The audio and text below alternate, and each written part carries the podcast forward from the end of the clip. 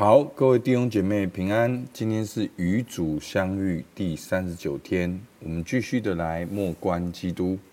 主题：身为人的基督，耶稣在公开传道生活的开始。求恩，我主耶稣，恳求你帮助我，对你的为人和你福音的价值，特别是你爱的方式，有深入的内在认识。好使我能加倍的爱你，跟随你，并学习以你的方式去爱人。好，圣经，好，今天的经文呢是在路加福音四章十四到三十节。好，就是耶稣传道的开始。好，我就帮大家念好一段，我们从十四到十二十节。耶稣满有圣灵的能力，回到加利利，他的名声就传遍了四方。他在各会堂里教训人，众人都称赞他。耶稣来到拿撒勒，就是他长大的地方，在安息日，照他平常的规矩，进了会堂，站起来要念圣经。有人把先知以赛亚的书交给他，他就打开，找到一处写着说：“主的灵在我身上，因为他用高高我，叫我传福音给贫穷的人，差遣我报告被掳的得释放，瞎眼的得看见，叫那受压受压制的得自由，报告神悦纳人的喜年。”于是把书卷起来，交还执事，就坐下。会堂里的人都定睛看他。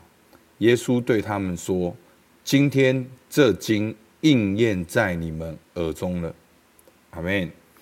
好，那我们就来默想。第一题：默观我主耶稣基督公开传道的生活。想象你在加利利。以祈祷的心进入福音所描绘的画面，如那些地方，好，注视那些地方，如拿撒勒会堂、加利利海边的加百农，和在那些地方的人，好，就是我们今天读经的经文，你可以从头的看一遍，是很生动的来看一遍。那你看到了什么？你听到了什么？你闻到了什么？你接触到了什么？你尝到了什么？花些时间进入我主耶稣开始传道生活的细节画面，最后慢慢的把注意力集中在耶稣的身上，关爱的注视耶稣的面容。好，那我们今天的经文很丰富。我们可以再从十四节看到三十节，带着一种好像身历其境的方式来看。好，第二第二个默想，在你观看耶稣公开传道的生活时，你注意到我们的主有哪些特质和价值观触动了你？所以，我们刚才在看的过程当中，诶，你看到耶稣。是一位怎样的人？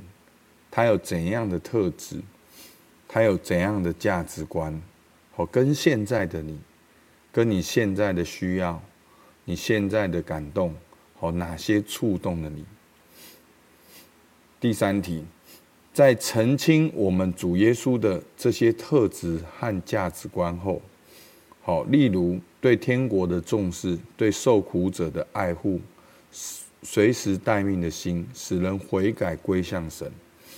花些时间，恳求天父赐予你这些基督的特质与价值观。好，我们这几天的默想的模式好像都是这样。我们会先生动的看经文，然后注视在耶稣的身上，然后观看在这经文的耶稣有哪些的特质和价值观，然后也花些时间祷告。让耶稣基督的特质、价值观能够在我们身上。然后呢，第四点，在默观我主耶稣基督公开传道生活的奥秘时，请带着敬重与爱，无限超越的神的儿子，竟使自己为了福音的使命而随时待命。好，我们可以看到耶稣开始传道的生活，耶稣的劬劳，他的愿意，他的使命。好，那第五个。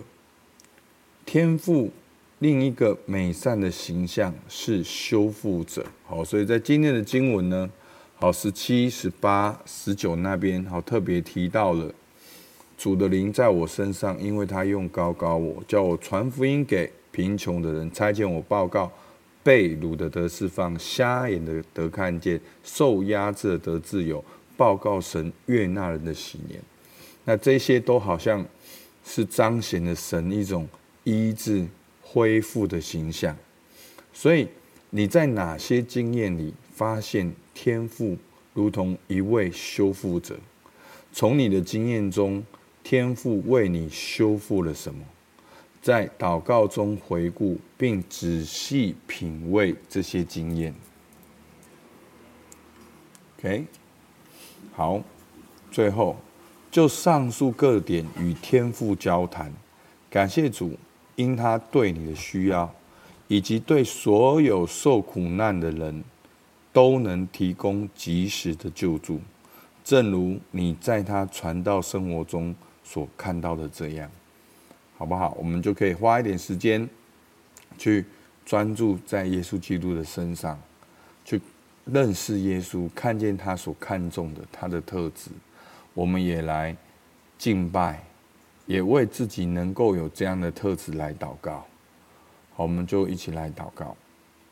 主，我们感谢你，亲爱的天父，因为你差派耶稣来到我们当中，是要来修复我们的生命。主啊，我们说，我们就是那个贫穷的人，主啊，你却把福音给我们。主，我们就是那个被掳的，主，你却使我们得释放。主，我们就是那个瞎眼的，你却使我们得看见；主，我们就是那个受压制的，你却使我们得自由，把我们带到你的平安的喜年，主，让我们的身心灵都能够得到释放、恢复，而且跟你恢复跟你这样亲密的关系。主，我们为着我们生命中这些经历的修复，向你献上感谢。主，你听我们祷告。奉靠耶稣基督的名，阿门。好，我们到这边，谢谢大家。